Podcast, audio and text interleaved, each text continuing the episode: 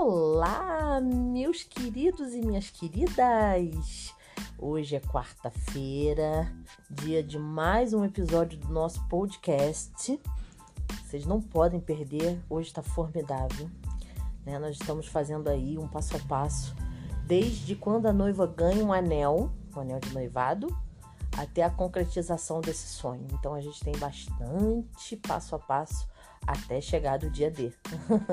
Para quem não me conhece, eu sou a Gabriele Caps. Eu sou a cerimonialista e proprietária da Caps Evento Cerimonial e eu criei o Descomplica Cerimonialista para poder ajudar vocês nessa parte tenebrosa que é a organização do casamento. Claro, se você estiver sozinho, porque o ideal mesmo é ter uma consultoria, né? Não vamos esquecer disso. Hoje nós vamos falar sobre a lista de convidados né? Que ela é a base realmente de tudo, do planejamento total do teu casamento. Sem a base inicial, que é a lista de convidados, você não vai conseguir organizar realmente o seu casamento da forma como você sempre desejou, tá? Então vou dar algumas dicas básicas para você poder se estruturar melhor com seu noivo. E lá no canal do Telegram eu vou deixar disponível um link para a gente poder baixar, para vocês poderem baixar uma lista descomplicada para vocês ficarem super tranquilos nessa organização da lista de convidados. Então vem comigo?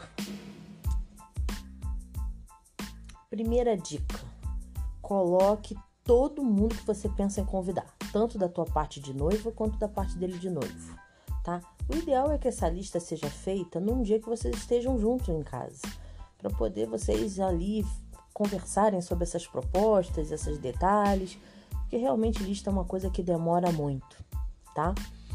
Então você vai começar a colocar todo mundo que tá ali, tá bom?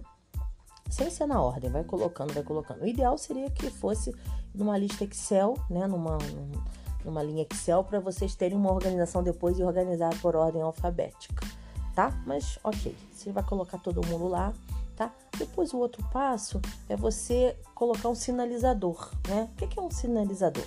É você desmembrar por grupos familiares, amigos do trabalho, amigos da faculdade, vizinhos, amigos distantes, colegas que eu sou obrigada a chamar porque tem um grupo de amigos que é em comum e fica chato se eu não chamar. Algumas uns detalhes assim de sinalizadores que vão te facilitar na hora de desmembrar e enxugar essa lista. Porque essa lista inicial dificilmente ela vai continuar sendo assim.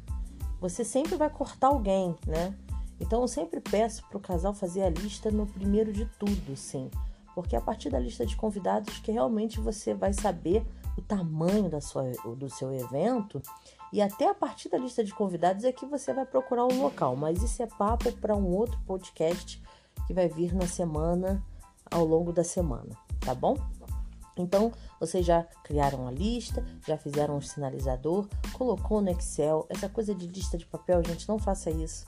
Vocês vão se cansar, vão se estressar e depois na hora de organizar é muito complicado. Vai ficar um rabisco para lá e um rabisco para cá. O interessante é que seja no Excel mesmo, tá bom? Tá? Depois desses sinalizadores, vocês vão começar agora a conversar sobre quem excluir e quem manter, tá bom? Vocês vão fazer um pente fino muito rapidinho, muito detalhado, né, tranquilo. O ideal é que vocês não deixem isso chegar a um ponto de discussão, né? Lista de convidados é uma coisa que estressa bastante e a maioria das minhas noivas reclamam muito de brigas nesse momento. Então respire fundo. Se você não conseguir fazer esse pente fino no mesmo dia que você iniciou o processo de lista, faça um outro dia que você esteja com a cabeça mais tranquila. Outra coisa muito importante, não esqueçam dos filhos das pessoas que você está convidando, gente. Essa coisa de que eu não quero criança na minha festa, não existe mais né? As pessoas vão se ofender e você vai acabar deixando de ter um convidado super especial na sua festa por causa de crianças. Faz parte do convívio, faz parte da estrutura familiar dos seus amigos. Então, se adeque junto com a sua cerimonialista para você poder receber essas crianças com muita tranquilidade, conforto e segurança, principalmente, é a, é a ordem ideal, né?